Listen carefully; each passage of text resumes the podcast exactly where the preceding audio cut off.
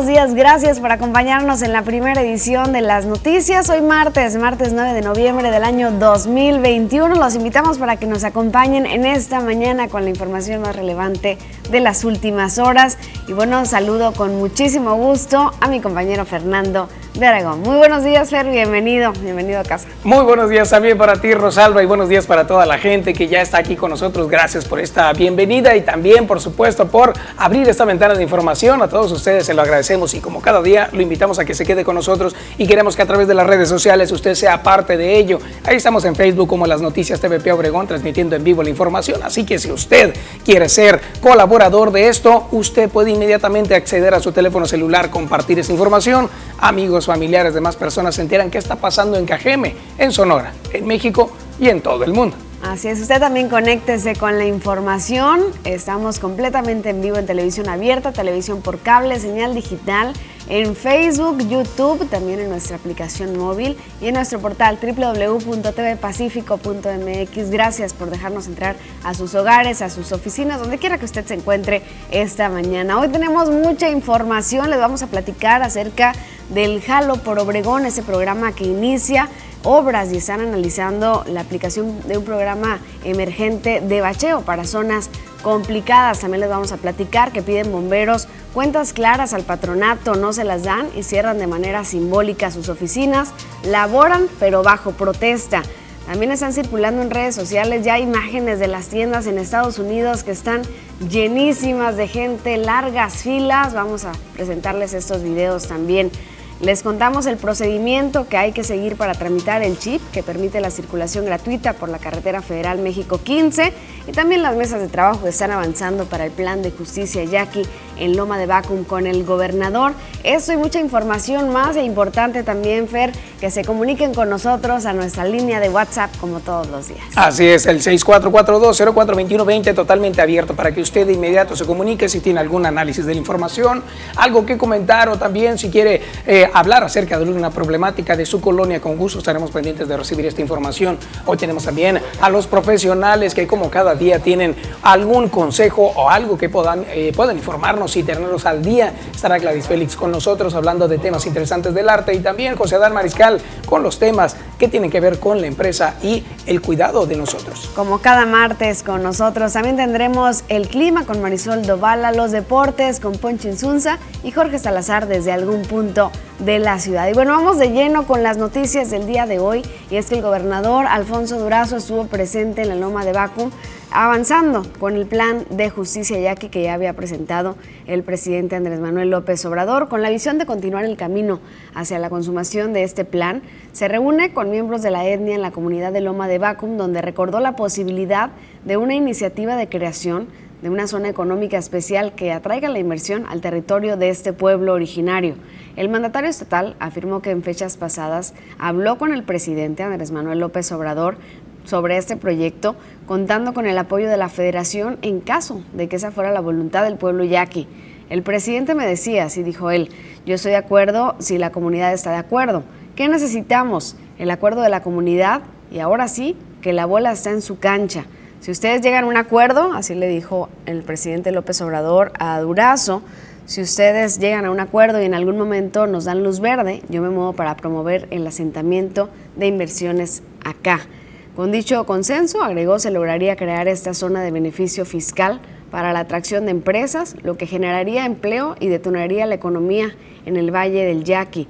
Así, apuntando a la construcción de estos acuerdos, el gobernador sugirió la creación de cooperativas de trabajo, mismas que puedan funcionar para proyectos económicos que impulsen el crecimiento en las comunidades yaquis.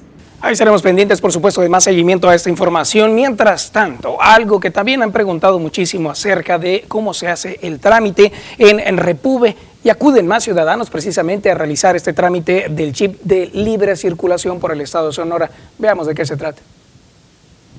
Desde que el Movimiento por Libre Tránsito de Sonora entregó las casetas de peaje a las autoridades correspondientes, hasta la redacción de las noticias han llegado solicitudes de información respecto al procedimiento que hay que seguir para tramitar el chip que permite la libre circulación por la carretera federal México 15. De acuerdo al registro público vehicular Repube, los interesados en realizar su trámite primero deben de acudir a las instalaciones de la agencia fiscal para solicitar el dispositivo electrónico.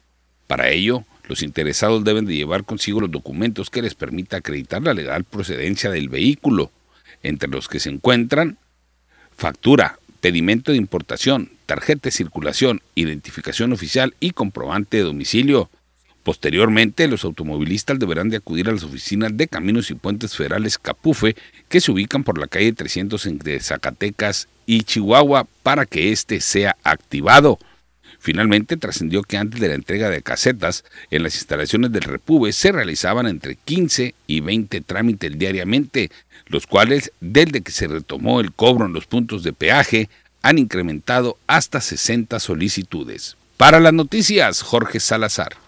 Pues así el procedimiento, si usted todavía no saca el chip de Repube para poder transitar sin pagar cuotas por las casetas locales, pues hágalo, ahí está, vamos a publicar esta información también a través de nuestras redes sociales, en nuestro portal web, si quiere recordar cuál es el procedimiento y por supuesto en nuestro Facebook está este noticiero completamente en vivo, también puede ver la información nuevamente. Así es muy importante, por supuesto, a todos aquellos que tienen que viajar de una ciudad a otra para poder trabajar, es importante que lo tengan debido a que eh, tendrá que pagar entonces la cuota de cada una de las casetas. Y bueno, vamos a ver lo que aparece en el calendario internacional el día de hoy, 9 de noviembre. Encontramos con que es el Día Internacional del Inventor, una pues profesión se podría decir o una algo que una posibilidad que existe en el mundo de crear nuevas cosas a través de una persona que bueno, hemos tenido grandes descubrimientos a través de ellos. Así es que este día se hace especial el reconocimiento a todos aquellos que se han dedicado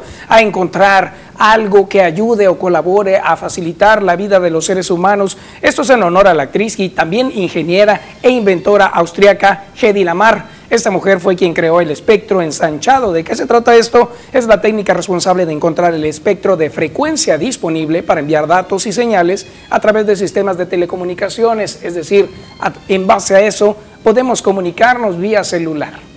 En palabras más sencillas, es lo que impide que una emisora o canal televisivo se superponga sobre otro. Es una parte de una invención muy importante que hizo una mujer y actualmente también se están promoviendo las invenciones que hacen mujeres, ya que pues en tiempo, tiempo atrás se hablaba solamente del inventor, hombre. Entonces ahora también encontramos eh, pues en la historia mujeres que han inventado cosas. Pero bueno, hoy es el Día Internacional del Inventor, Inventora en general. Felicidades para quienes lo han logrado y sabemos que hay mucha historia por descubrir adelante todavía. También el día de hoy es el Día Mundial de la Adopción.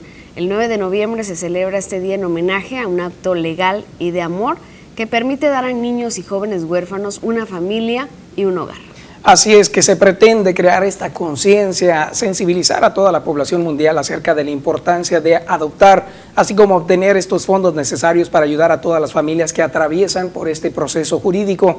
De acuerdo a cifras estimadas por el Fondo de Emergencia de las Naciones Unidas para la Infancia, la UNICEF, más de 150 millones de niños a nivel mundial necesitan un hogar Incluso aquí en Cajeme hay muchos jóvenes, pequeños, niños, bebés que requieren de adopción. Hay familias que se han abocado a realizar todos los trámites. Algunos eh, dan a conocer que el trámite puede ser muy cansado, engorroso. Incluso hay ocasiones en las cuales pues, los exámenes se tienen que volver a realizar para poder hacer una adopción de manera legal.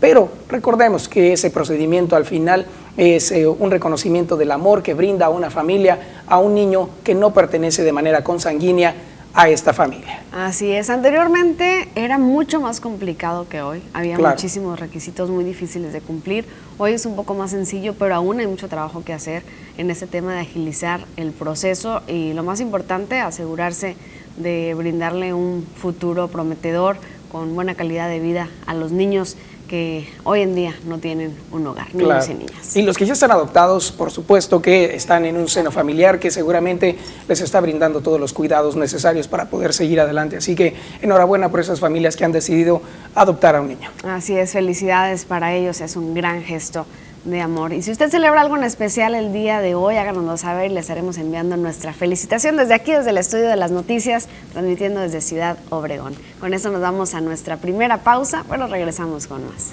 Y le vamos a regalar la mañana de hoy. Mire nada más, qué bonito nos recibe Ciudad Obregón con un cielo totalmente despejado una temperatura que oscila entre los 14 eh, a 17 grados centígrados por la mañana en estos momentos y estamos viendo un sol en todo su esplendor hacia allá al horizonte se alcanza a vislumbrar un poco todavía. Debido a que en días eh, que van a ser venideros vamos a tener obscuridad a estas horas de la mañana pero por lo pronto estamos observando que el sol atraviesa los árboles de ahí del Jardín Juárez, que siempre es un eh, espacio verde bien conservado precisamente para toda la gente que ahí toma el autobús para diferentes rancherías, comunidades o que van directo a Navojoa.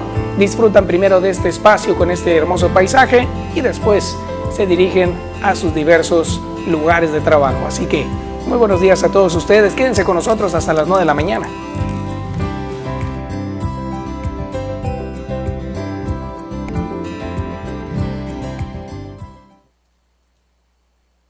Buenos días, gracias por estar con nosotros a través de Facebook y bienvenido a Fer nuevamente. Muchas gracias. Bienvenido Fer, te extrañamos por acá y, toda la gente de las noticias también te estuvo extrañando y vamos a ver quién está por acá conectado. Luz Elena Vázquez Duarte. ¿Qué, ¿Qué, fue? Aquí es que me está saludando. La... Ah, y trajo donas. Ah, no, pues es que... Y gracias al cuate por el cafecito. No he, no he probado el, cafecito del cuate todavía. Ahorita me voy a lanzar por él, pero ya tenemos la tapadera. la tapadera. La tapadera, pero le falta un, pedacito a la tapadera. Entonces. ahorita se los damos, verás. Ahí, ahorita vamos a bueno, ponerlo. Es para el ok, bueno, esa.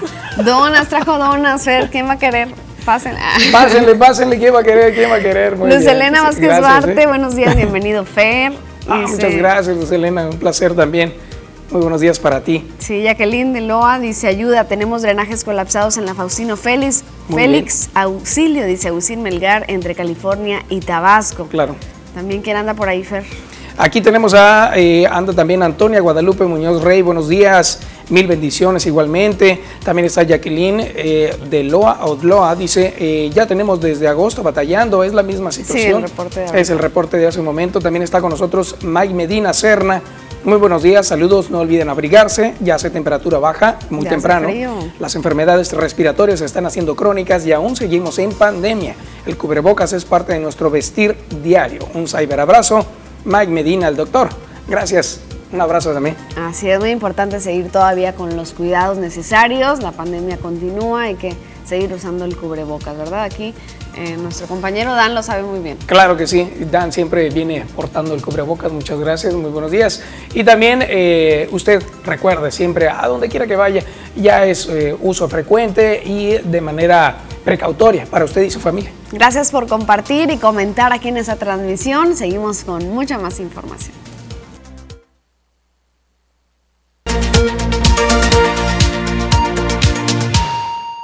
Estamos de regreso con más información y ahora queremos conocer qué está pasando en la República Mexicana, en el Estado, en la región, a través de los periódicos y sus titulares. Veamos entonces, síganos.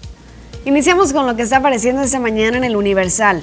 AMLO va a la ONU con discurso contra la exclusión. Asiste hoy al Consejo de Seguridad que preside México. Su postura, que se atienda la pobreza y la desigualdad. Estaremos pendientes de más información al respecto. Mientras tanto, nos vamos con otro periódico, El Sol de México. Habla acerca de que nacen en México 148 eh, eh, personas de madres migrantes. Esto en su trayecto hacia Estados Unidos. Según estimaciones, hay 80 mujeres embarazadas todavía que viajan en la caravana que partió de Tapachula.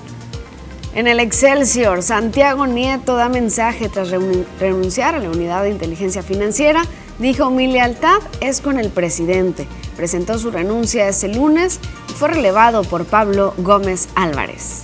Tenemos ahora información también que aparece en otro periódico. La jornada habla del mismo tema. Santiago Nieto sale de la unidad de inteligencia financiera tras el escándalo de su boda. El mandatario había censurado la ostentosa unión que se suscitó en Guatemala. Vamos ahora a ver lo que aparece en Milenio. Dice que cárteles Jalisco y Sinaloa subcontratan a ejército de criminales en Ecuador. El principal motivo es la venta y distribución de droga, así como el control de las plazas ecuatorianas. Así los detalles de información en ese periódico. Vámonos con otro. Está apareciendo reforma. Dice, tumba Andrés Manuel López Obrador a Nieto tras la boda y el efectivo. Reprueba presidente festejo de funcionario y escándalo de invitados. Pide indagar el delito de dinero incautado por aeropuerto allá en Guatemala. Vamos ahora a ver la portada del Expreso. aplican examen de antidoping sorpresa. Policías de Cajeme, alrededor de 150 elementos, lo, y, pues, lo realizó la Fiscalía General de Justicia del Estado de Sonora.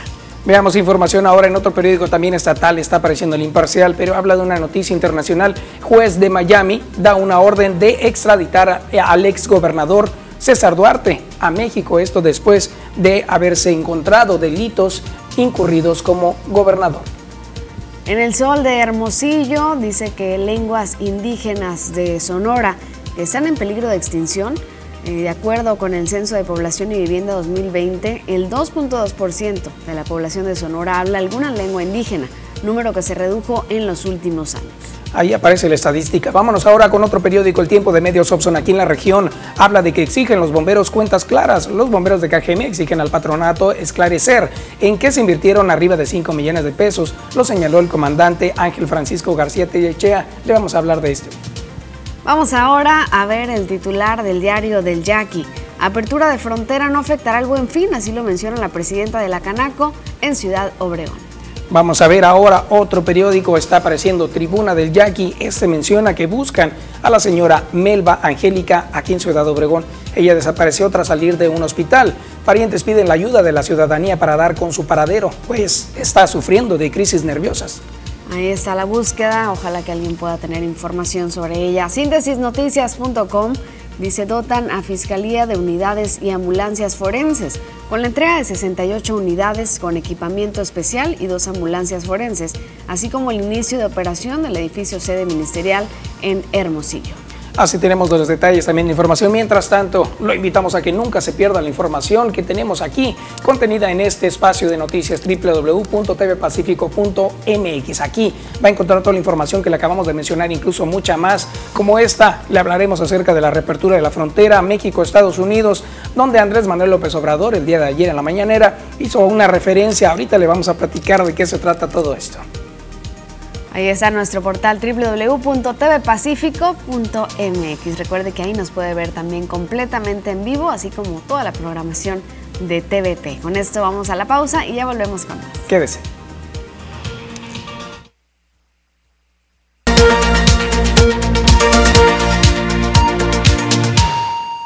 Ya tenemos las 7 de la mañana, 23 minutos y vamos con más información. El día de ayer fue la reapertura de la frontera México con Estados Unidos. ¿Cómo se vivió esto? Mire nada más usted a través de las redes sociales aparecen diferentes videos de las largas filas que se acomodan a las afueras de todas las tiendas, las más populares, esas en las cuales tienen mayores descuentos, por supuesto, hay más personas en las, las que quieren acceder a obtener todo tipo de productos a eh, este menor precio en dólares. Esta reapertura funcionó de manera agilizada. Resulta que, de acuerdo a información que brindan los diferentes portales, no hubo tantas filas ni largas esperas, pero como vemos ahí en los videos, sí al parecer hubo que esperar bastante tiempo. En la frontera, en cambio, se reportó con medidas de seguridad y las garitas operaron en su mayor capacidad, por lo que se redujo así los tiempos de espera al cruzar por la frontera con Estados Unidos. En este caso ocurrió, por ejemplo, en la, frontera de Nogales, Arizona, que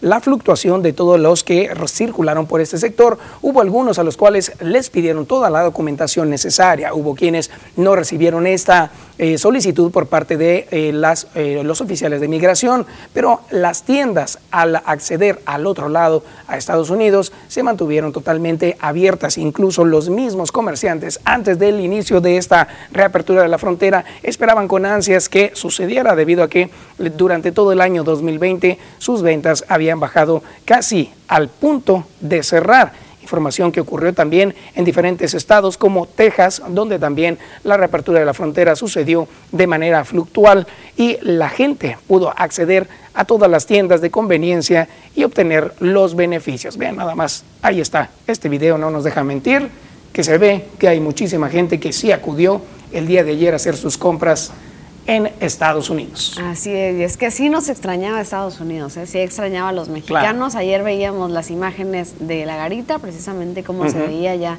antes de que abrieran. Algunas personas pues decidieron esperar desde la tarde-noche para que les dieran las Casi que dormían, ¿no? Sí, pues de hecho muchos, eh, pues no durmieron, pero sí sus horas por la tarde, desde las 3, 4, 5 de la tarde, ya esperando en la garita para que a las 12 se abriera y por supuesto ahí también vimos en las tiendas que el flujo también pues no dejan entrar a todo el mundo junto claro. por las medidas preventivas de COVID, ¿no? Pues bueno, eso es lo que está sucediendo en la frontera y bueno, AMLO también habló de eso en la conferencia, dijo que tras 19 meses de haber sido cerrada la frontera, este 8 de noviembre se abrieron las fronteras tanto terrestres como aéreas de la Unión Americana para viajes no esenciales a las personas que hayan sido vacunadas con los biológicos contra COVID-19 aprobados por la Organización Mundial de la Salud. Aquí cabe mencionar, porque ayer nos preguntaba nuevamente, Cancino no aplica, no entra y tampoco la Sputnik B. Son de las dos vacunas que sabemos que no están aprobadas por la Organización Mundial de la Salud. En la conferencia matutina de este lunes, el presidente se refirió a este tema y dijo que es un avance importante en las medidas que se habían tomado para evitar contagios ante la pandemia. Ya se abre la frontera con Estados Unidos.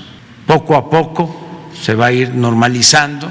Puede ser que hoy todavía haya alguna dificultad porque es el primer día pero ya vamos caminando hacia la eh, normalidad. Ahí lo tiene usted, ya el presidente dice que poco a poco se va a ir normalizando. Mientras tanto, nosotros debemos de tener todas las precauciones debidas y llevar nuestro cubrebocas, gel antibacterial y evitar así que se propaguen los contagios de COVID-19. Con esto vamos a una pausa, regresamos con más.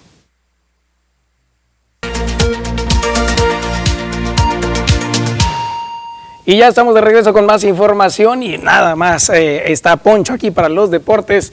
Gracias, Poncho, como siempre, la bienvenida. Igualmente, Fer. Un placer Bienvenida de vuelta el día de hoy. Welcome back, como dice, ¿no? Claro que sí. ¿no? Ya abrieron la frontera, ya nos estamos eh, ya entrando al inglés otra vez. Ya nos estamos agringando un poquito, claro que sí, por supuesto, lo estamos haciendo. Welcome back, dice por acá el señor productor, muchas gracias. Y bueno, un placer, como todos los días. Igualmente, Fer. Escucharte hablar de los deportes, platícanos ahora de qué se trata. El día de hoy se reanuda la Liga Mexicana del Pacífico, otra serie más, la décima en el rol regular, muy cerca ya de concluir la primera vuelta y se va a cerrar en esta semana. Yaquis y Mayos de Navojoa se vuelven a ver las caras ahora en el estadio Yaquis.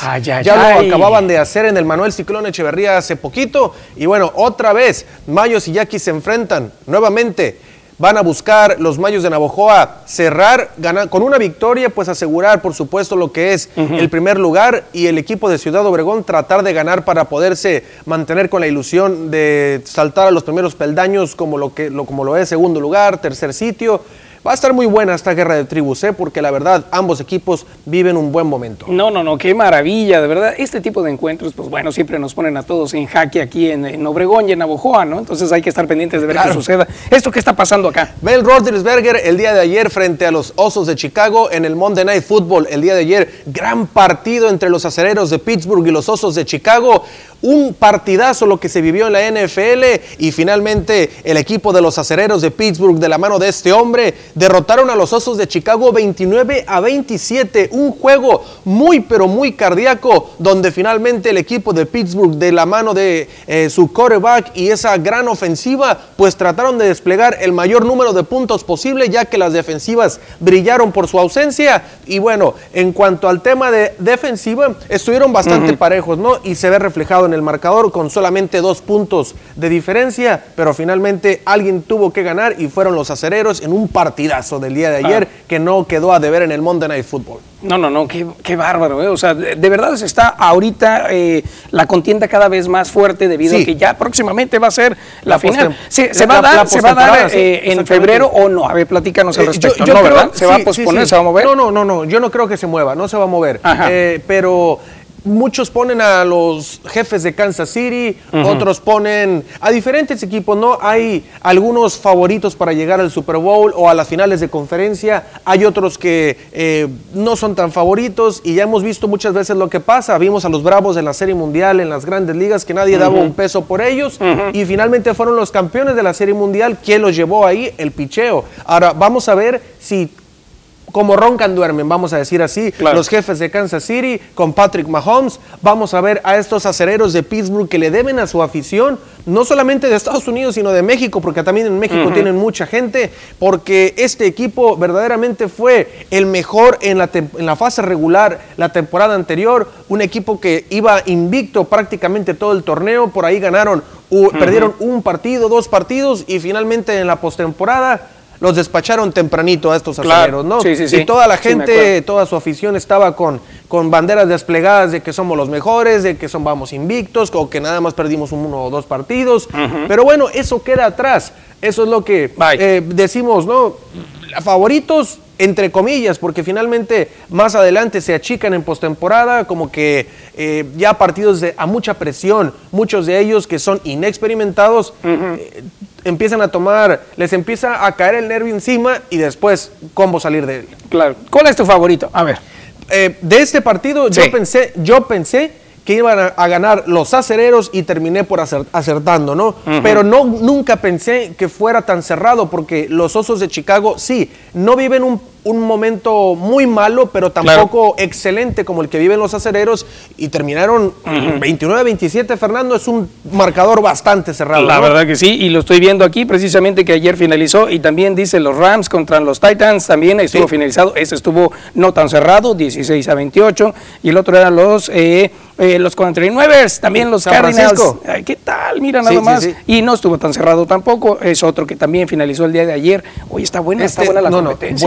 Buenísima está. Y, y la verdad que yo creo que no hubo una mejor manera de cerrar la semana en el Monday Night Football Ajá. que esta, ¿no? El jueves se abre otra semana más. Vamos a ver qué sucede a partir del próximo jueves, pero yo creo que fue una manera espectacular de cerrar la semana Claro. 9, me parece, No, de la no, sí, sí, NFL. sí, está buena, ¿eh? Increíble lo que sucedió en el partido de Acereros y el equipo de los Osos de Chicago. Lo, que está haciendo el equipo de Acereros es muy bueno. La verdad es que sería bastante bueno también verlo en etapas más avanzadas de la postemporada. Yo pienso que van a entrar sin Está a la problema. mitad, ¿no? Vamos a la mitad del Ajá. camino, o sea, son, son 18 todavía. Todavía falta noviembre, Bien. los juegos de del Día de Acción de Gracias, Ah, claro, falta claro, diciembre, no, no, no, con los partidos, con el frío, con la nieve, y qué decir de enero, ¿no? La postemporada, jugando bajo toda la nieve por allá en la cancha de Green Bay, con la gente de Aaron Rodgers y compañía.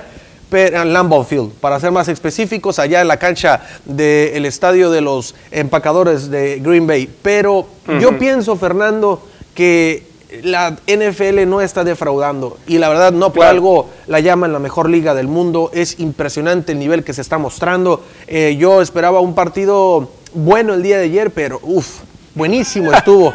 Increíble. Te emocionaste. Entre, sí, entre Te- te Acereros y dejó sorprendido, ¿no? Sí, yo, yo Sí. quería, la verdad yo sí quería que ganaran los Osos, es uno de mis equipos favoritos en la NFL, pero bueno, también los acereros acertaron en prácticamente todo lo que hicieron. Hay que mejorar la defensa, por supuesto, de ese equipo, pero la verdad, un juego increíble el que se dio el día de ayer. Pues ya veremos entonces qué sucede. En cuanto al partido de eh, Yaquis contra, Yaquis contra los Mayos. Mayos, ¿qué va a pasar? Hoy, el día de hoy, se reanuda la guerra de tribus. Y digo se reanuda porque ya se dieron dos juegos inaugurales en los que Yaquis barrió, ganaron los dos.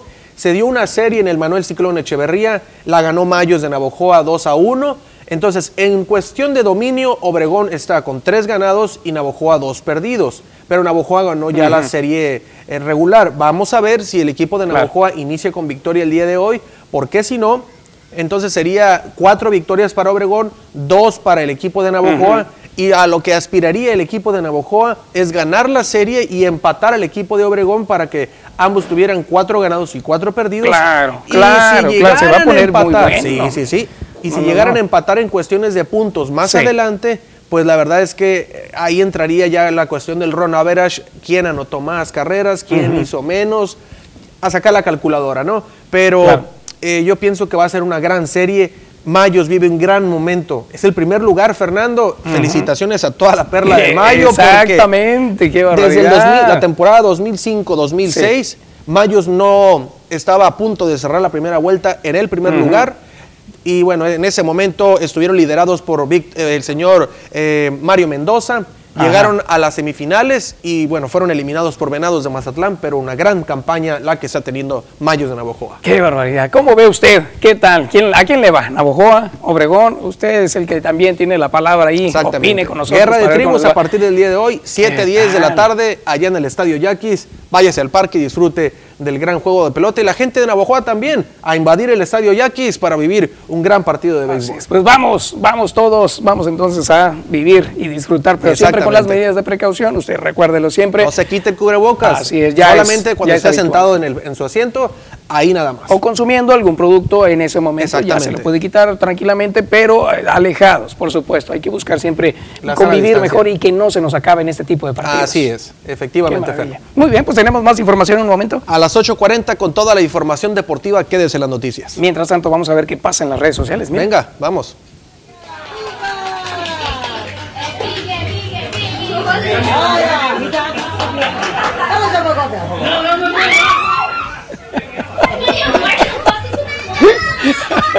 Tú lo, recordarás muy bien, mi querido Poncho. ¿Cómo no? Mira, pequeña niña brasileña. Híjole, estas dos pequeñitas que pues fueron el foco de atención durante todo el año 2020, debido a que en estas fechas, justamente, la más pequeña cumplió tres años. Y en este video se nota como la otra pequeña, que bueno, está un poco más grande que ella, pues prácticamente le, le echa a perder su fiesta, apagándole la vela y la otra se siente totalmente eh, afectada, ¿no? Por lo que sucedió. Ah, pues ya ocurrió ahora este año otro aniversario. Vean nada más, ahora cumplió cuatro la pequeña y vean lo que ocurre con la otra. nada más que quedó en una finta. Quedó en finta, Fernando. Pancho Bobo diríamos, pero no, mira nada más. Mira, mira, mira, mira. Ahí estuvo. Se acerca, pero Mira, nada más, estuvo a punto, se, se, contuvo, se contuvo nada más esta pequeña. Volvieron a hacer eh, otro momento chusco, mira, ahí está de vuelta el del año pasado y ahora el de este año, pues prácticamente se contuvo esta pequeña, es María Eugenia, es el nombre de, la, de la niña que cumplió años. Hacer, ¿eh? Lo quiere volver a hacer, pero después de la, la del año pasado, ¿tú crees? La cabellera le iba a costar. De no, no, no, no, iba a ser peor que la lucha libre esto, no, o sea, ahora sí yo creo que le iba a dar con todo, seguramente. Seguramente. Yo creo que ya iba a tener, ya tenía el garrote por abajo ahí ya listo para darle en la cabeza, yo creo, a la pequeña. No lo dudo, no lo dudo. Pero ahí está el video que circula en redes sociales. Ya lo del año pasado ya pasó. Ahora esta niña da esta nueva reacción. Es divertido. Similar, similar. Similar, estuvo a punto, pero. Ya está más grande, ya, ya como que comparte con la hermana. Ya, ya, ya aprendió. Ya aprendió la lección. Ay, no, no, sí, yo también aprendería la lección, de veras. Ahí está. Por favor. por favor. Ya, ya, me pasó alguna vez cuando era niño, ¿no? Con esto vamos a la pausa. Vamos a la pausa y a las 8.40 con toda la información deportiva. Quédese en las noticias.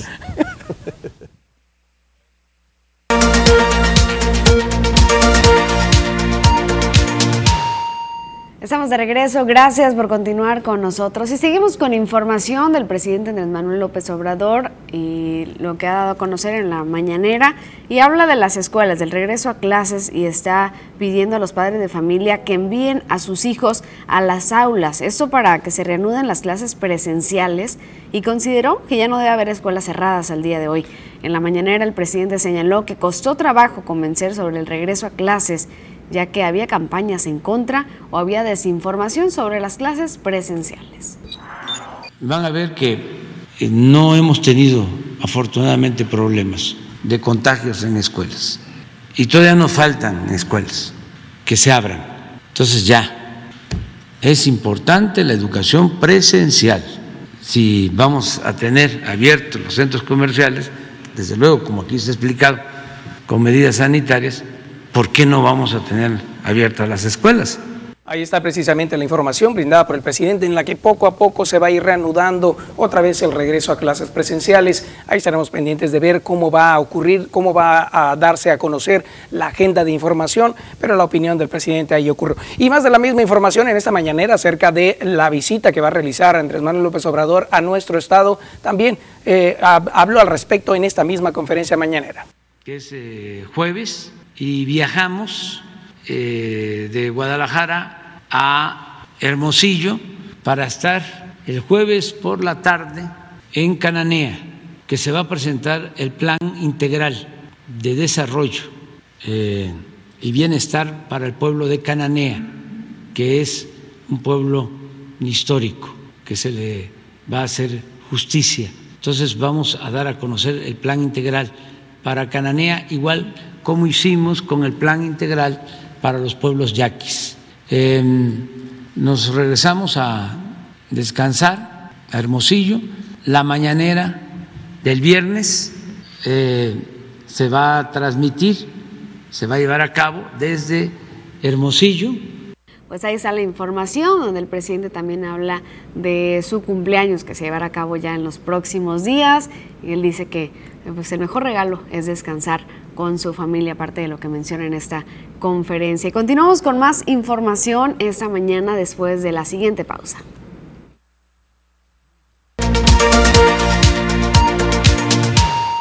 Ya regresamos a las noticias. Como cada martes tenemos la sección de negocios con José Adán Mariscal y una pregunta que nos hemos hecho muchos de nosotros quienes utilizamos ya aplicaciones bancarias y es si se debe eh, hacer declaración, pagar impuestos, qué requiere cuando haces transferencias entre tus propias cuentas, cuáles son las implicaciones. De eso vamos a platicar con el experto hoy. Buenos días, José.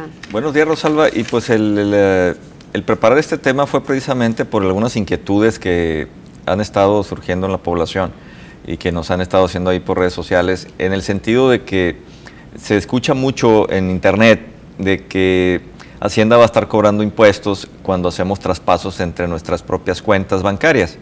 Eh, y la realidad pues es que dije, bueno, pues vamos platicándolo para que a ver si se puede aclarar algunas de las cosas eh, para todos los que nos están viendo o escuchando en este día. Muy bien.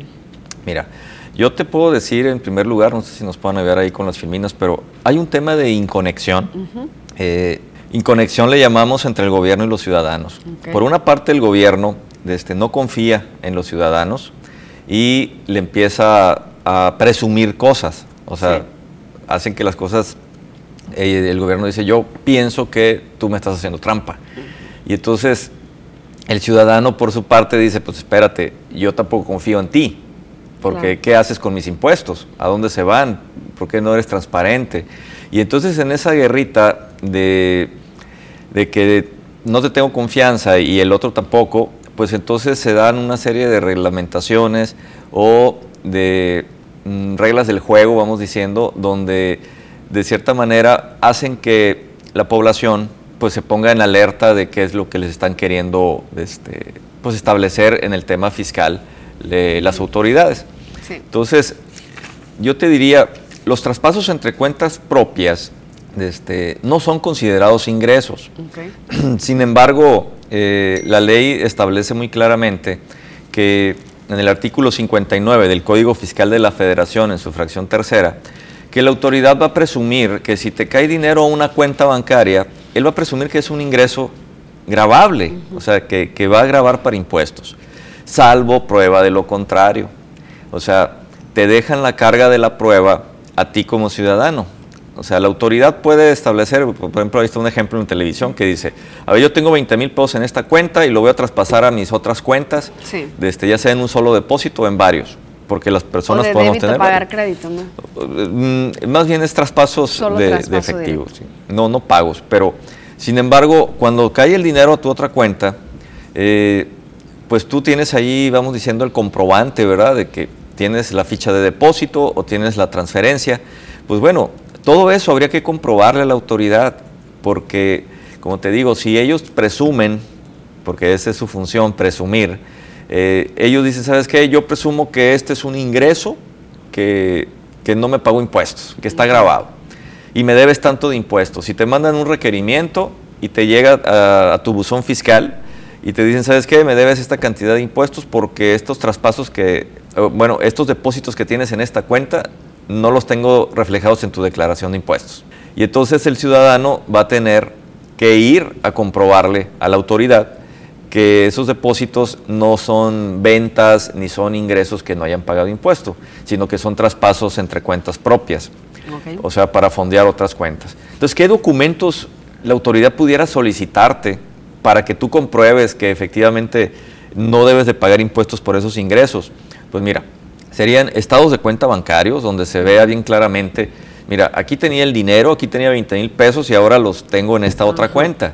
O sea, nadie me los depositó, o sea, yo soy el mismo que los está depositando. Papeles de trabajo donde tú puedas establecer, mira, tengo estos 20 mil pesos, pero mandé 5 a esta cuenta, 10 a esta otra y otros 5 a esta. O sea, tener bien claro qué fue, cómo hiciste el movimiento. Comprobantes de las transferencias, o sea, tener impresas esos comprobantes cada vez que hagas el traspaso, ya sea que los guardes eh, digitalmente y después los imprimas para que los muestres, pero no perderlos, porque eh, perder esa documentación, el día que te la manden pedir, pues vas a tener un problema este, porque te van a querer cobrar impuestos. Y dices, oye, ¿y cuánto tiempo lo tengo que guardar? Bueno, la, la, respuesta sería cinco años. Cinco años es lo que eh, prescriben todas las obligaciones en materia fiscal. Entonces, deberíamos de tener ese, ese cuidado. Por otra parte, llevar un registro de cada operación, decir, ¿sabes qué? Yo traspasé este dinero tal día y para que lleves bien esa, esa parte, ¿no? Que tengas ese control. Y otra cosa muy importante, que no se haya incrementado el patrimonio. Tienes que comprobar que tu patrimonio no creció. Si tú tenías en tu cuenta 100 mil pesos y en, las demás cuentas 20 mil, en total daba 120. Y cuando haces los movimientos, tienes que seguir teniendo 120. En diferente acomodo, pero tienes que seguir teniendo 120. Si de repente te aparecen 130, pues hay 10 mil pesos que la autoridad pueda decir, esos 10 mil pesos de dónde salieron y si no le demuestras, te van a cobrar el impuesto. Y en este caso te cobran el impuesto de la renta y te cobran el IVA. Entonces, ¿lo puede hacer la autoridad? Sí. Sí lo pueden hacer, pero eh, pues teniendo todos los papeles no pasa nada, teniendo todos los documentos para... Exacto, o sea, si tú vas y le compruebas, pues van a cancelar eso y te van a decir, bueno, discúlpeme usted y, se Solamente va a ser la molestia y la vuelta, ¿no? Y estar conservando documentación y demás. Las personas que llevamos ya contabilidad o que tenemos una actividad empresarial, pues ya llevamos todos esos controles. O sea, ya los tiene tu contador o ya, ya los lleva en tu contabilidad. El día que te mandan llamar, pues es fácil hacer la comprobación. Pero ¿qué pasa con aquellos que no llevan contabilidad? Un asalariado, por ejemplo, que él no está obligado de este, a llevar contabilidad y nada, y de repente, pues sí tiene, puede hacer traspasos. Y no solamente a cuentas de él. ¿Qué te parece si los traspasos se los hacen a su hijo, a su hija, a su esposa? Para el, gasto de la casa, a su hijo para pagar la escuela o pagar algunos gastos si están estudiando fuera. ¿O qué te parece si se lo pagan a la ex esposa como parte de una pensión alimenticia derivado de un juicio de divorcio? Entonces, ¿qué sucede con esos movimientos? El otro día me preguntaba una persona, oye, ¿y lo que me deposita mi ex esposo eh, por, la, por la pensión alimenticia de mis hijos, ¿a poco me van a cobrar impuestos? La, cuestión es que la respuesta sería no. El artículo 93 en su fracción eh, vigésima sexta de la ley del impuesto de la renta establece que hay ingresos exentos. Y los ingresos exentos tienen que ver precisamente con esto. O sea, yo le puedo depositar a mis hijos, a mi esposa, o en este caso... Siempre cuando tú que depositas puedas comprobar ese ingreso, ¿no? Sí, claro. Si yo tengo mi ingreso que me llegó por mi sueldo o por mi actividad empresarial y ese dinero yo le quiero dar a mis hijos para que gasten o para que paguen la escuela, etcétera, o le tengo que dar a mi esposa para el gasto eh, de la casa, pues entonces la esposa al recibirlo, mis hijos al recibirlo, por ser consanguíneos míos y por estar en mi relación matrimonial, pues entonces ellos no tienen por qué pagar impuestos. ¿Qué pasa con los viáticos de una empresa? En el caso de los viáticos de la empresa, cuando los recibe el trabajador, también tiene que demostrar que se los están dando no como un sueldo, que se los están dando para que haga gastos a través de la empresa y debe de haber una carta mandato donde la empresa establece que es empleado y que le están dando ese recurso para esto, para que gaste en un viaje. ¿La carta mandato es un documento especial, específico? Es una carta donde, donde haces el trámite de viáticos. Eh, mira, puede funcionar desde que te den una carta especificando, ¿sabes qué? Eh, le estamos dando este dinero a esta persona, o como un recibo de caja y que diga, eh, que le están dando el recurso para que haga un viaje a la Ciudad de México y, nos represente en tal evento, o que va a visitar a, tales clientes. Puede ser una carta así de sencilla, o bien este, que la empresa pues tenga la póliza del cheque donde establezca que le está dando gastos a comprobar. Entonces, cualquier elemento que sirva para comprobar, el trabajador con eso va y, y queda libre de que le graben ese Igual si la empresa al hacer la transferencia eh, especifica eso, ¿no? Los gastos a comprobar, viáticos, ahí ya queda Correcto. Sí, nada más tendrías que obtener copia de ese documento para si un día te lo pidiera la autoridad. Entonces, la ex esposa igual, o sea, recibe dinero, pero ella tiene un comprobante, tiene el acuerdo del divorcio donde se establece cuánto le va a dar de pensión a los hijos cada mes esta, el, el ex marido. Entonces, con eso también ella queda exenta de que le quieran cobrar un impuesto porque le están pasando dinero, ¿sale?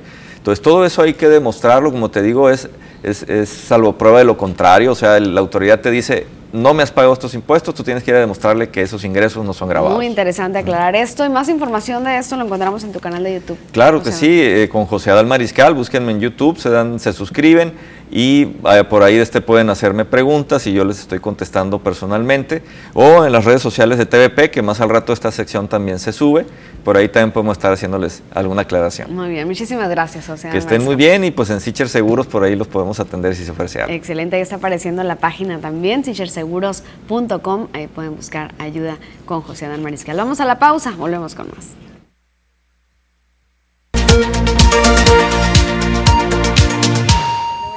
Ya estamos de regreso con más información y el día de hoy, como siempre, la opinión, el eh, comentario y también la recomendación de Gladys Félix en el arte. Así que le damos los buenos días. ¿Qué tal, Gladys? ¿Cómo estás? Muy bien, muy bien, gracias. Este, buenos días a todos. Eh, muy, muy contenta de, de platicar algo que va a suceder el día de hoy, en donde soy parte también. De, es una exposición de pintura que lleva por nombre Estar Vivo. Fíjate qué nombre, ¿no? Qué título, qué, título bonito, tan qué hermoso. bonito. Sí, estamos participando varios artistas, será en Galería Dora- Luz Sarmiento, que está en, en Tamaulipas y Mayo. Es- eh, somos, voy a leer los nombres porque no, para no omitir a nadie, Adelante, ¿verdad? Es sí. Luis Cano, Claudia Encinas, Gladys Félix, Graciela Galás, Evangelina Ley, Ángel Luzanilla, José Luis Aguilar, Peregrín, Evet Roldán, Dora Luz Sarmiento, Tere Loza, Carlos Armando Fierro y Enrique Vidal. Artistas que ya tenemos algunos años trabajando. Qué maravilla. Y todos en un eh, colectivo en el cual se van a dar a conocer obras que ya tenían, obras que fueron eh, creadas precisamente para este objetivo. Bueno, en, en mi caso sí eh, fue creado exclusivamente, creo que en general sí fueron creadas para esto. ¿no? Muy Y, bien. son obras nuevas con algo muy interesante que va a suceder porque hicimos además de que colgamos un cuadro que es lo común, aunque hay algunas instalaciones y otras cosas, inter- eh, hicimos una intervención eh, alrededor de nuestra obra. Mm, muy ¿no? O sea, bien, muy interesante bien. porque pues está la pintura o está la escultura y alrededor hemos hecho pues al- algo que pues haya al gusto del, del artista o la creatividad del artista y eso es, es- creo que lo hace muy muy interesante. Otra cosa que cabe mencionar es que será presencial. Wow. Sí, vamos a estar allí. Después de tanto tiempo, una pandemia que nos ha tenido totalmente enclaustrados y que ahora, afortunadamente, poco a poco se empieza a ver una normalidad como la que teníamos anteriormente, pero por supuesto hay ciertas precauciones. ¿no? Sí, por supuesto, porque bueno, se abren dos salas aquí y, y la ventaja del clima y que estamos, at- bueno, entramos con precaución y, todo, ¿no? Obviamente, pues eh, se requiere de usar cubrebocas y todas estas cosas, pero pues es una es un gusto, sobre todo que que la- la- el arte plástico o la escultura o la pues requieren sí de verlo directamente. Claro, ¿no? estar Es- es en contacto. totalmente en contacto, eh, apreciar la textura, apreciar lo que, lo, lo que hizo el artista, o sea, el manejo del, del material, y eso lo hace muy interesante. Y un tema que también está siendo eh, parte del refuerzo de eh, salir de la pandemia, estar vivo, ¿no? Eh, ¿En qué te basaste para poder hacer tu obra? Eh, Bueno, yo, bueno, lo que pasa es que estoy haciendo ahorita una serie de, de- de obras abstractas, mixtas, y en eso es que, que me he basado, ¿no? Pero aquí también cabe mencionar que eh, pues, la gran artista también de las letras, Mara Romero, hizo la, el- lo que viene siendo el texto de Sala. Es, es muy, muy interesante lo que ella escribe sobre, sobre esta, este grupo, este conjunto, esta gran energía que hay esta mi obra, eh, Mira gran energía que existe a través de, de estar vivo, eh, lo que cada uno de los artistas está reflejando. ¿no? Entonces creo que, que es algo digno de, seguirse porque en, nuestras redes vamos a estar publicando, ya estamos publicando las obras de diferentes artistas, esta es Graciela Galás, ahí hemos publicado algunas, ¿verdad? En, ahorita en esta sección pero pues vamos a seguir transmitiendo y publicando. Qué interesante la forma en la cual está siendo presentado los cuadros, donde alrededor empiezan a hacer también diferentes imágenes que eh, cuadran y que te enganchan hacia, hacia el cuadro, es decir, eh, bajan, bajan la imagen de las personas hacia el objetivo principal que es la obra. Sí, sí, en mi caso que hice obra abstracta, eh, estoy interviniendo con algo totalmente figurativo. Bueno, ahí hay un gran contraste, hay un gran contraste en, en, ese sentido, ¿no? Y creo que, bueno, que, lo, que también le da le da este eh, una nueva solución a la obra abstracta. Y entrando, entrando en el análisis, perdón que te interrumpa, de, tu obra, se ve como algo caótico, algo que te, que te llama, que te, que te jala hacia el centro, al menos así lo percibo yo. Sí, estoy haciendo allí, fíjate que eh, estaba yo ya haciendo eh, estos, esta obra que son cuatro, es una colección de cuatro, que es otoño, primavera y verano, y este invierno. Y estoy ahorita mostrando solamente el de invierno y el de primavera que es como un nido ¿verdad? un caos verdad si nosotros observamos un nido es un caos organizado totalmente claro, ¿verdad? cómo lo pueden hacer las aves tan organizado y tan fuerte y, y el otro viene siendo como eh, cuando un saguaro o cuando se secan se secan en el invierno a veces de repente o mueren y ves cómo va quedando la fibra, los huequitos, o sea, es, es algo así, llevar como lo que vemos, lo que es visualmente eh, la, la, naturaleza, pero cómo eh, se, se, organiza, digamos, cuando o, cambia cuando cambia la temporada también. Claro. ¿Va a haber alguna restricción del número de personas al momento de ingresar? Ya habíamos hablado de que va a haber precauciones, pero ¿vamos a tener que esperar su momento para ir ingresando? ¿Cómo va a suceder? Sí, creo que, que va a haber hay, hay, personas que están en la logística y, que van a estar organizando esto, ah, la entrada. esto también es pues gracias a a, la, Dirección de Cultura, que es la que organiza todo esto del Festival Tetaviate, porque estamos arrancando con el festival. Ah, justo eso, mira, estaba leyendo algo de información al respecto, donde se habla que ya se va a celebrar el 94 aniversario de Cajeme, entonces es muy importante que estemos todos unidos ante esta información, porque el Festival Tetaviate ya lleva 18 años desde su primera edición y va a regresar nuevamente ahora, pero en formato presencial, lo cual nos ah, se agradece y bueno, hay que tener también esos cuidados. Sí, sí le agradecemos también a, a, Cristina, a la, maestra Cristina, ya casi doctora, eh, la maestra Cristina, que es, es una, una gran gestora en la cultura, amiga, eh, que ha hecho todo lo posible porque tú sabes que en la cultura nunca hay recursos, ¿no? Pero Cristina Pérez es, es una gran gestora y es una persona que tiene muy buena relación con todos los artistas, con todos los gremios, y eso pues nos, nos da mucha confianza eh, a nosotros, los creadores, participar. ¿Verdad? ¿Por qué? Porque hay una respuesta eh, eh, hacia, hacia lo que la parte administrativa o gubernamental hace hacia nosotros. Y creo que que el gran acierto de que Cristina esté ahí nos da esa confianza y esa seguridad. A mí cuando me, cuando me invitan a esta convocatoria y sé que ella está ahí atrás, yo encantada de participar. Pues es imperdible entonces el día de hoy que se va a realizar este gran evento. Vuélvenos a decir dónde va a ser. Sí, es en Galería Dorado Sarmiento, eh, que una artista también muy conocida aquí en Ciudad Obregón. Es en la, en la Mayo y Tamaulipas. Esto queda abierto al público y pues para que lo visiten. Si no pueden ir el día de hoy, pueden seguir y continuar visitando el espacio. Y también en las redes habrá, por supuesto, la información. Muy bien, pues qué maravilloso poder escuchar este tipo de invitaciones. Muchas gracias por tenerte aquí el día de hoy. Muchas gracias a todos ustedes y quedan invitadísimos. Claro, ¿eh? y te buscamos entonces en tus redes también. Sí, por supuesto, ahí sigo con mis cursos y tutoriales y todo. Ya te hemos visto, ¿eh? Te hemos visto muy trabajadora, qué bárbaro, ¿eh? excelente, qué maravilla. Gracias por el día de hoy. Ahí está Gladys Félix con la invitación acerca del evento que va a realizar el día de hoy en el marco del Festival Tetaviacte. Ya lo ve usted, 18 años de hacerlo, 94 años de KGM. Vamos a la pausa, regresamos.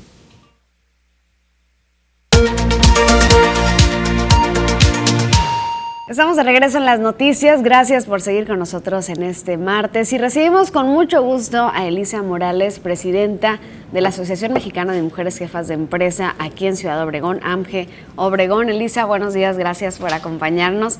Un gusto saludarte. Gracias, Rosalba. Buenos días, buenos días a todo el auditorio. Gusto en saludarlos. Sabemos que vienen llegando la Asociación de Mujeres Jefas de Empresa, 30 aproximadamente de todo el estado de Sonora, estuvieron asistiendo a la cumbre nacional de empresarios de todo, pues, nacional, como decimos, de todo México. Las representaciones de distintos estados estuvieron participando. Y bueno, hay muy buenas noticias de que, se trajeron de la cumbre. Así es, Rosalba. Pues primero comentarles que estamos muy contentas de haber tenido nuestra cumbre presencial después de un año y medio de confinamiento. Eh, pudimos hacer la cumbre Reconecta AMGE 2021 con sede en Tampico, como bien lo mencionas. Y la idea de esta cumbre fue generar redes de negocio, agrupar a las mujeres empresarias, darnos capacitación, talleres. Eh, fue una dinámica muy interesante en la cual pudimos interactuar con otras empresarias a nivel nacional. Y pues como bien lo comentas, Rosalba, además de tener la participación de más de 30 mujeres empresarias de Sonora, la representación Ciudad Obregón inició con el pie derecho. ¿Cuántas fueron de Ciudad Obregón? 18. 18 mujeres empresarias estuvimos presentes allá en Tampico representando al capítulo Ciudad Obregón Iniciamos con los monólogos de la pandemia, que fue una dinámica que se hizo por primera vez en el marco de la cumbre, donde ah, una asociada de cada representación expuso su, experiencia de la pandemia como empresaria. Ciudad Obregón ganó el primer lugar, fuimos la representación que, nos llevamos la medalla en los monólogos eh, de pandemia. Leslie Wilson. Leslie Wilson. Leslie Wilson fue nuestra representante asociada aquí de, Ciudad Obregón, quien ahorita está este, eh, generando un coworking, que es un espacio para, para negocio, para hacer negocio, edificio. Y después de eso, pues tuvimos la grata sorpresa de poder ser la representación, tener el reconocimiento de la representación, eh, la mejor representación a nivel nacional de todo el país y esto la verdad nos compromete, nos enorgullece y pues nos motiva a seguir adelante. En esta convocatoria participamos este, 18 representaciones y se evalúa el crecimiento. Lo que califican en esta convocatoria es el crecimiento de la asociación en número de asociadas. Se evalúa también el impacto que generas en tu comunidad y el impacto, el crecimiento de tus empresarias. Como empresaria, ¿qué tanto han crecido? Y por último, las alianzas y relaciones que puedas tener con los tres niveles de gobierno y con el demás sector productivo. También tuvieron, por allá estábamos viendo algunas imágenes de las transmisiones, un directorio digital que estuvieron presentando como un stand de las asociadas. Así es, eh, dentro del pabellón, dentro de lo que fue el área de exposición, eh, Obregón em, puso, transmitió una, un video donde venían todas las asociadas, las 58 empresas de nuestras, bueno, más porque somos 58 asociadas, pero muchas de ellas tienen dos, tres negocios. Entonces sus empresas se transmitieron a través de este video donde podían conocer un poquito de quiénes forman AMGE Ciudad Obregón, cuáles son sus empresas y en caso de que alguna de las que estaban visitando el stand le interesara, por ejemplo, información de un centro de idiomas, eh, podía escanear a través del código QR este, la información de la empresaria de aquí de Ciudad Obregón que ofrece ese servicio y así se hacían los enlaces de negocio. Redes de negocios. Y bueno, ¿hubo apoyos, Elisa, para poder visitar esta cumbre? ¿Hubo apoyos de las autoridades? ¿Cómo fue? Así es, de hecho, eh, la semana que entra vamos a Hermosillo a entregar personalmente los resultados de la cumbre porque sí fuimos apoyadas en primera instancia por el senador Burs, fue el primero que, con el que nos acercamos y nos apoyó para poder asistir, para que la comitiva de Ciudad Obregón tuviera presencia en este evento. Y también, por supuesto, el gobierno del estado, que ellos para participar, que es la otra noticia que les tenemos, para participar y contender por traernos la sede a Ciudad Obregón del siguiente año.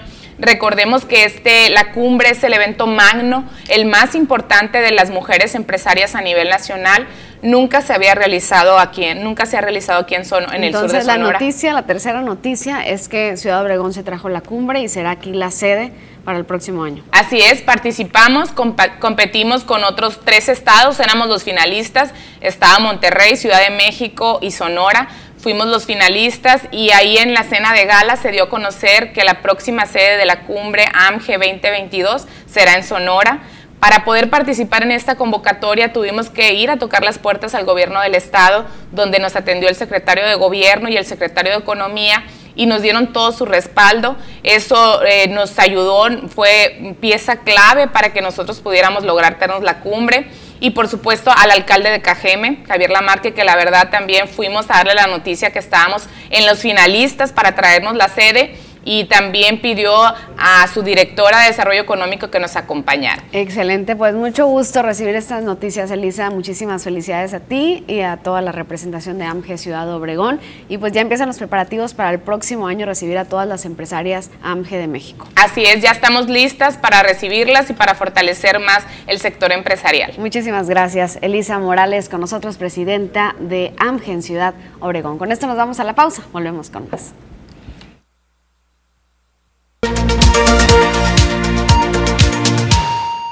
8 de la mañana, 23 minutos y tenemos exactamente 21 grados centígrados aquí en Ciudad Obregón, donde se siente el clima soleado y parece ser que va a ser muy caluroso, pero lo vamos a conocer con la experta Marisol Dovala. Muy buenos días.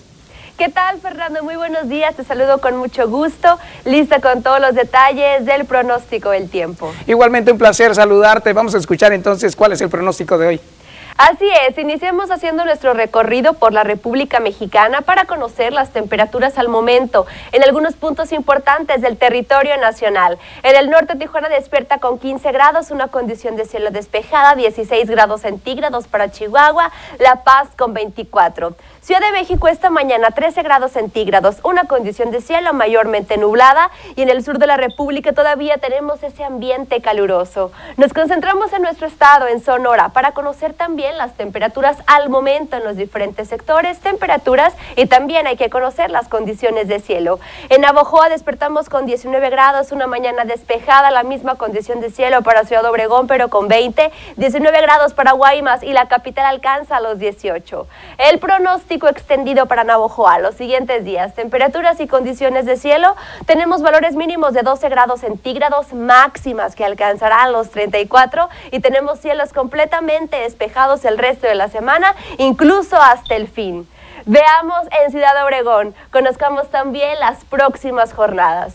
Aquí tenemos valores mínimos en la temperatura de 11 grados centígrados, máximas que alcanzarán los 35 grados, cielos completamente despejados. Los próximos días vamos a poder disfrutar del sol en todo su esplendor en Guaymas. Conozcamos también los próximos días temperaturas y condiciones de cielo mínimas de 16, máximas que alcanzarán los 32 y vea usted cielos completamente despejados los próximos días de la semana. Por último, en la capital de Sonora, en Hermosillo, conozcamos también el pronóstico extendido. Valores mínimos en la temperatura de 12 grados, máximas que alcanzarán los 35, predominando las condiciones de cielo mayormente soleado. Pasemos ahora rápidamente a conocer también la fase lunar, que esta se mantiene como luna nueva. La salida a las 12 con 44 minutos y la puesta a las 23 horas con 31 minutos. La salida del sol esta mañana a las 6 con 37 y la puesta del sol a las 17 horas con 30. Fernando, hasta aquí el reporte de esta mañana. Ahí estaremos pendientes entonces de cómo vaya cambiando el clima, porque frío durante la mañana, calor durante el día. Hay que cuidarnos mucho. Así es, Fernando. Mira, te lo digo yo, que estoy viviendo ya las consecuencias de este cambio de temperatura. Efectivamente, hay que seguirnos cuidando. Adelante, entonces, cuídate mucho, Marisol, y muchas gracias por el reporte del día de hoy. Excelente día, Fer. Muchísimas gracias Marisol, Fernando por esta información y bueno a ustedes también por comunicarse con nosotros al 6442-042120 también a través de nuestra transmisión en Facebook nos escriben algunos mensajes y reportes aquí en nuestra transmisión. Dice Jacqueline Gloa, ayuda, tenemos drenajes colapsados en la Faustino Félix, auxilio, dice Agustín Melgar, entre California y Tabasco. Es el mensaje que nos escriben. También nos hacen llegar otro mensaje acerca de un drenaje tapado. Este está en la calle Carbó 707 entre California y Campeche. Esto en la colonia Villa California. Ya le hicieron un número de reporte, incluso ya marcaron a Omapaz, es el 64 35 27, pero aún así no han tenido solución al respecto. Ocurre en la calle Carbó 707 entre California, eh, California y Campeche, colonia Villa California. Reiteran el mensaje. Así es, nos dan el número de folio 64 35 27 dicen que urge en esta situación. También nos escriben desde Navojoa, Sonora, dice siempre con ustedes, buen programa, muchísimas gracias Ramón Ley por comunicarse. Más adelante seguimos compartiendo los mensajes después de esta pausa.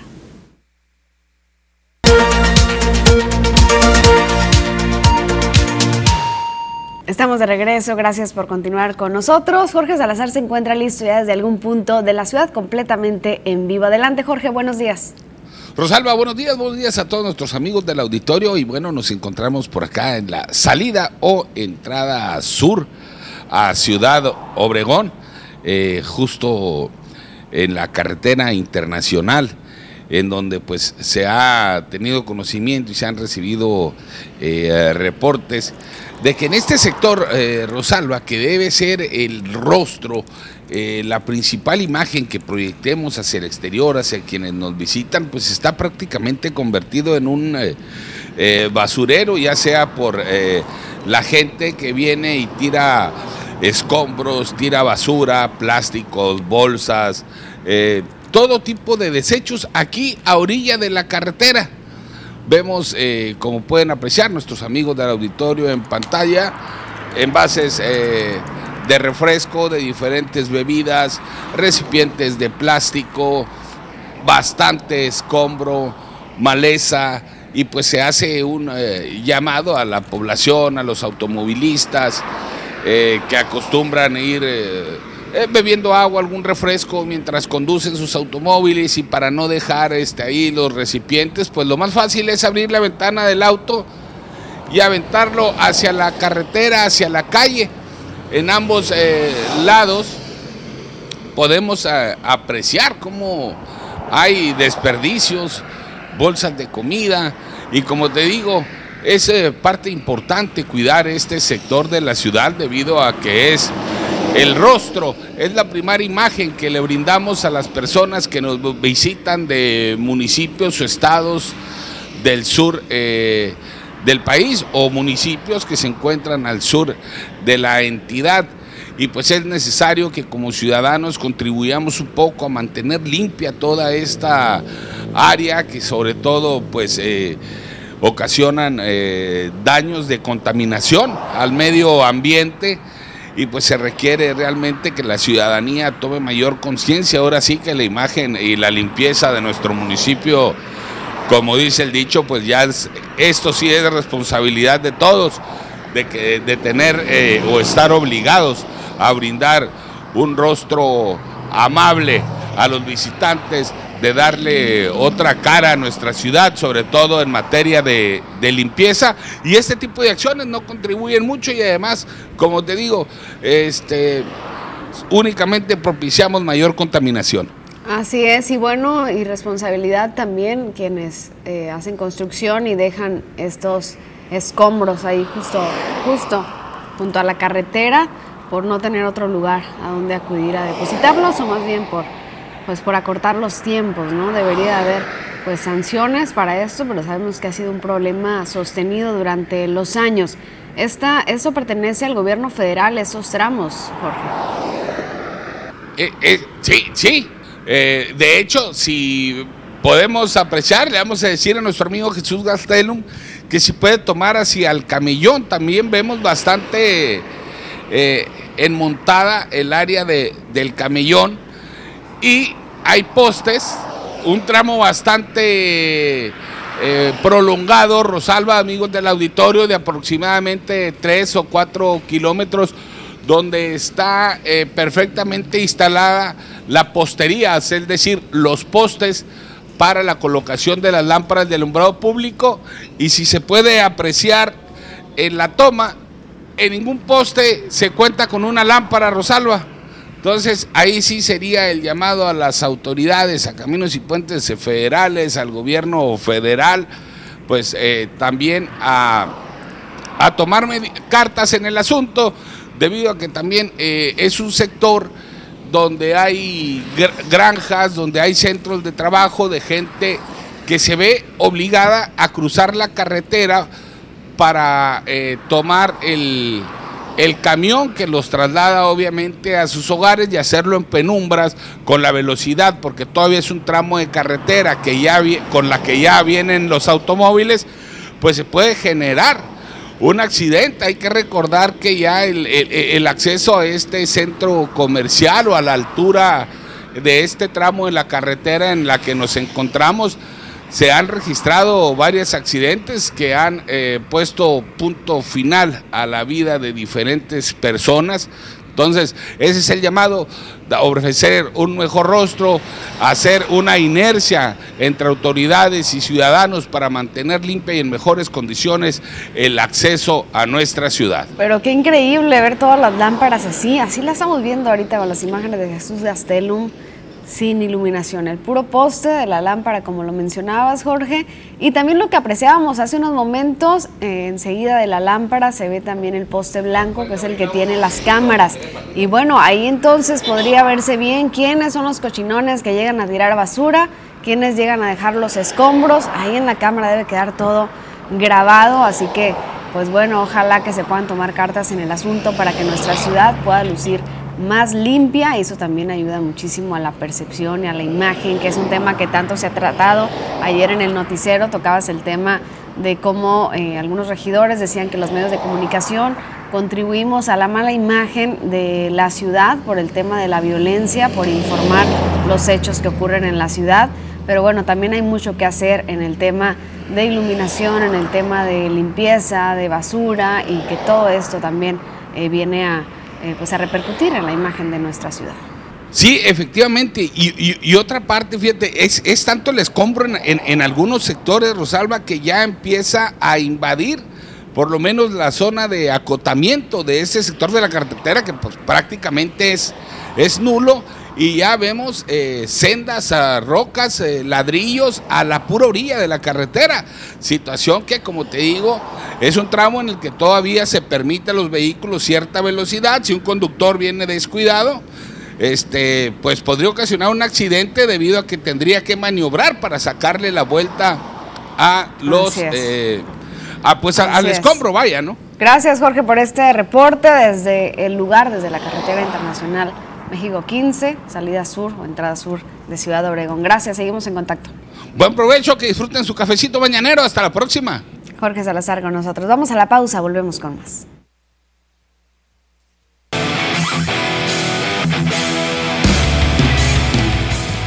¿Qué tal amigos de las noticias? Muy buenos días, tengan todos ustedes. Bienvenidos a la información deportiva en esta mañana. Vamos a arrancar con la información del béisbol porque en la Liga Mexicana del Pacífico hoy se reanudan las series. Hoy está muy cerca de concluir la primera vuelta. Guerra de tribus en Ciudad Obregón. Los Mayos de Navojoa necesitan una victoria o seguir ganando para poder asegurar el primer lugar, la primera posición, los 10 puntos que también le aseguren la estancia en la postemporada en el mes de diciembre, enero del 2021-2022 para poder tomar el rumbo a la gran final y posteriormente poderse coronar. Muy difícil, obviamente, algo que no consiguen los mayos desde la temporada 99-2000. Vamos a ver si lo logran en esta campaña. Son líderes en estos momentos. Guerra de tribus en Ciudad Obregón a partir de las 7:10 de la tarde. Por otro lado, Thiago da Silva fue nombrado el pitcher de la semana con dos ganados y cero perdidos.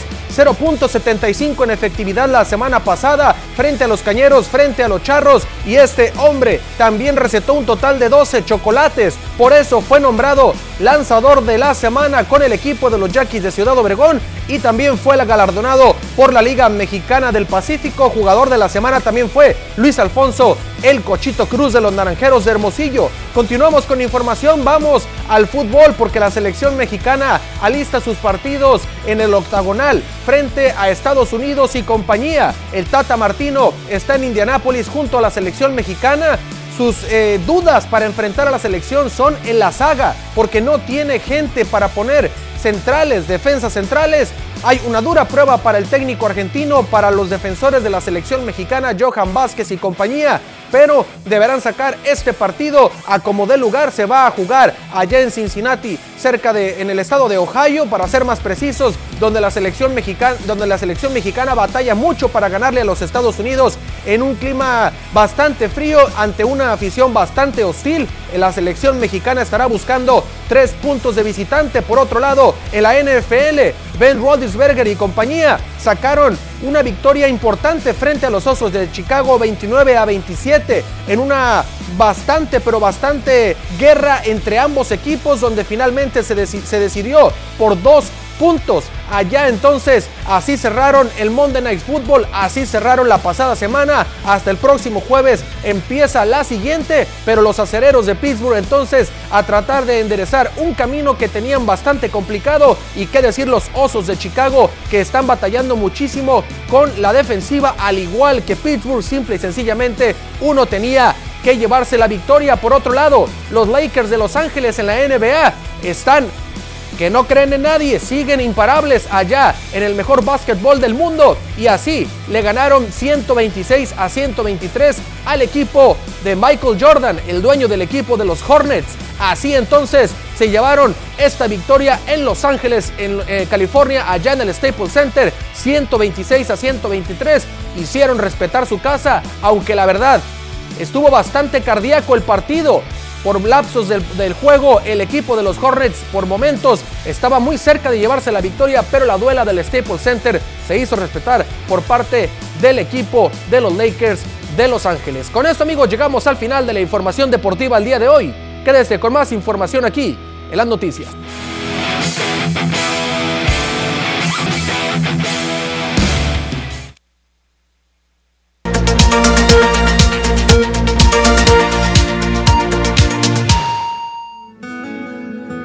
Regreso, ya estamos de regreso con más información y queremos darle a conocer las finanzas acerca del día de hoy con la moneda que ya está en uso y en circulación en este momento, la cual ha tenido un avance a la baja gracias a la apertura de la frontera.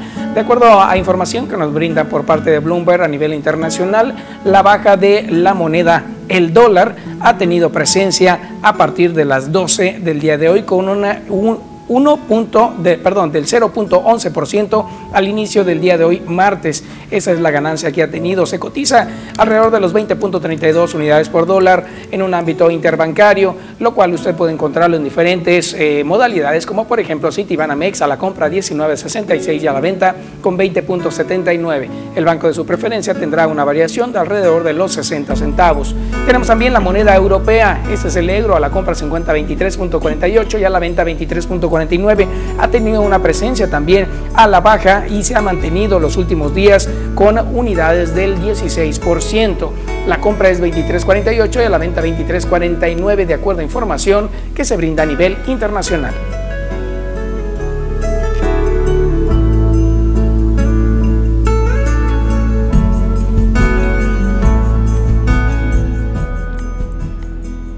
Y bueno, en otra información, los bomberos aquí en Ciudad Obregón están trabajando bajo protesta exigiendo cuentas claras.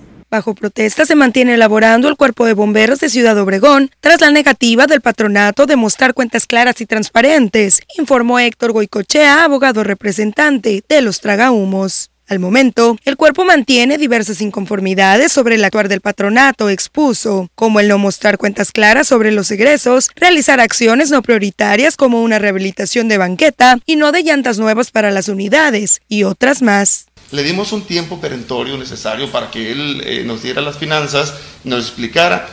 El tiempo ya pasó. El tiempo ya terminó, no nos dieron la información no nos dieron los desgloses que nosotros ocupamos para efecto de analizar y, contratar un despacho contable que nos diga que todo está en perfecto orden.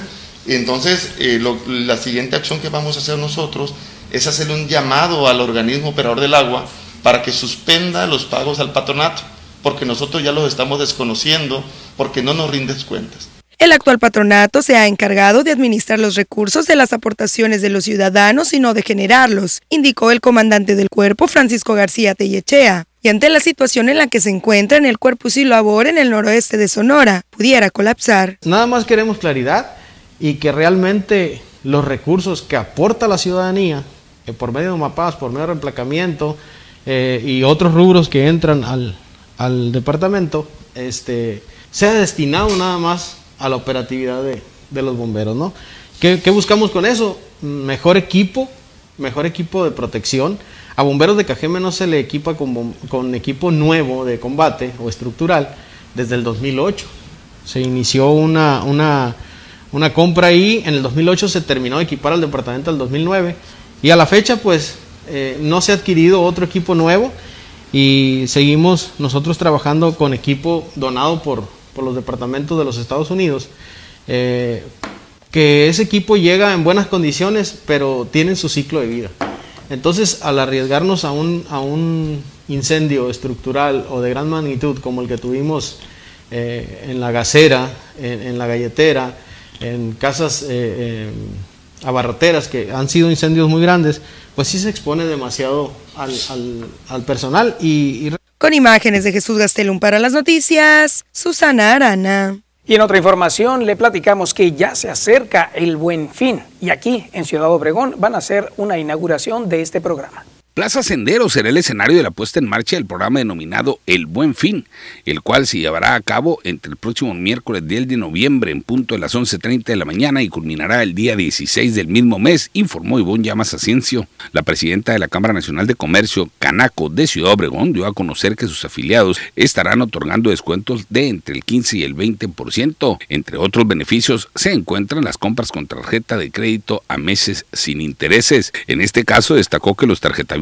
participarán en el sorteo que realiza el Sistema de Administración Tributaria SAT, por medio del cual podrán obtener la condonación del monto total de sus compras. Por su parte, Andrea Domínguez, coordinadora de Mercadotecnia del mencionado centro comercial, dijo que los comercios que se ubican en dicho establecimiento contarán con descuentos de hasta el 50%. Y estamos muy contentos de colaborar con Canaco y con todas las empresas de Ciudad Obregón, eh, incluyendo a nuestras empresas de Plaza Sendero para dar arranque y iniciar con esta iniciativa privada apoyada por el gobierno para incentivar la economía y totalmente para, principalmente para el beneficio del consumidor. El arranque se va a llevar a cabo el miércoles 10 de noviembre a las 11 y media de la mañana en Plaza Sendero, en el área norte, donde tenemos nuestro pino de Navidad. Para las noticias, Jorge Salazar. Pues es que ya viene el buen fin, el día de mañana oficialmente arranca y Omapaz de Cajeme también está anunciando sus descuentos. Con un extenso programa de descuentos y un sorteo navideño para este 24 de diciembre, el organismo operador municipal de agua potable, alcantarillado y saneamiento de Cajeme busca dar salida a al menos 38 millones de los 1.450 que integran la cartera vencida, anunció Luis Castro Acosta. El director general de la Paramunicipal recordó que desde el 2014 no se ofrecían este tipo de programas que incentivan los pagos puntuales de los usuarios, pero sobre todo el de los morosos. Queremos regularizar a todo aquel usuario que quiera y tenga la voluntad de poder acercarse al, organismo, pues tendría un, esquema de beneficio para cada una de sus situaciones económicas que, por las que padecen en este momento. Pues el sorteo consta de, diferentes premios, eh, entre ellos se encuentran tres motos para, para el usuario, eh, dos pantallas planas, mini split, tabletas, bicicletas, eh, monederos electrónicos, vales de comida, y laptops y algunos videojuegos por ahí también. Fructoso Méndez Valenzuela, director comercial, mencionó que los descuentos que integran el programa son un 30% de descuento para los rezagos del 2020 y 2021 y del 50% del 2019 para abajo en el sector doméstico, mientras que para el comercial será del 30% para 2020 y 2021, entre otros más que quedan activos hasta el 31 de diciembre. La idea es de que haya más gente, más usuarios que sean beneficiados regularmente los, los, buenos, los buen fin son 3, 4 días, presionan a la gente para que pague, para que descuento. Esto es algo un poquito más cómodo. Del 8 de noviembre al 31 de diciembre. Con imágenes de Alan Soto para las noticias, Susana Arana. Tenemos información acerca de este programa emergente para el bacheo en zonas complicadas aquí en Ciudad Obregón. Jalo, jalo por Obregón, veamos. Activo quedó el Jalo por Obregón sobre la calle Cananea desde la calle Miguel Alemán hasta la California con las labores del bacheo. Estos trabajos se realizan con recursos por el orden de los 200 mil pesos por parte de los ciudadanos y de la misma asociación, expuso Ricardo Castro Ramírez, en busca de mejorar la calidad de vida de los automovilistas y de poner un ejemplo conforme a aportar con acciones positivas en la ciudad. Estamos buscando pues levantar la ciudad, ¿no? Ya todos sabemos la problemática que tenemos, todo lo que nos duele.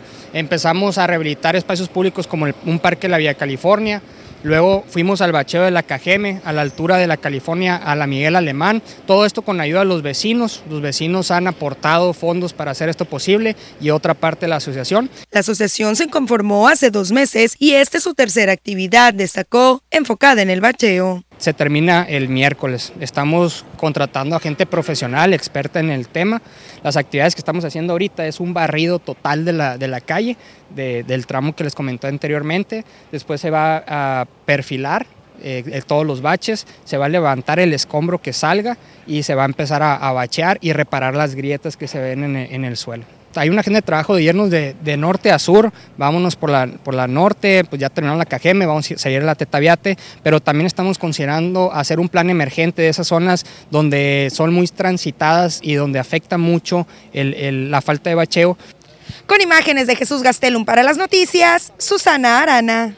Pues bien, por esas organizaciones como Jalo por Obregón que están haciendo un trabajo alterno al que realizan los gobiernos en este tema tan importante como el del bacheo en la ciudad. Les recordamos que la calle Nainari y Tabasco, por los trabajos que están realizando de tuberías por parte de Loma Paz, pues está todavía la calle cerrada, así que si va a transitar por Tabasco, Nainari, Tamaulipas, eh, Tlaxcala, por esas calles, váyase por otra ruta, agarre la Allende o puede agarrar también eh, otras calles alternas como eh, la Coahuila, por ejemplo, o bueno, sáquenle la vuelta porque ha habido personas que siguen pasando por ahí y hacen fila sin querer. Y con esto llegamos al final de este espacio agradeciendo el favor de su atención, que tengan un excelente día y por supuesto, disfruten su casa. Bonito martes para ti, Rosalba, éxito a todos. Igualmente, Fer, gracias.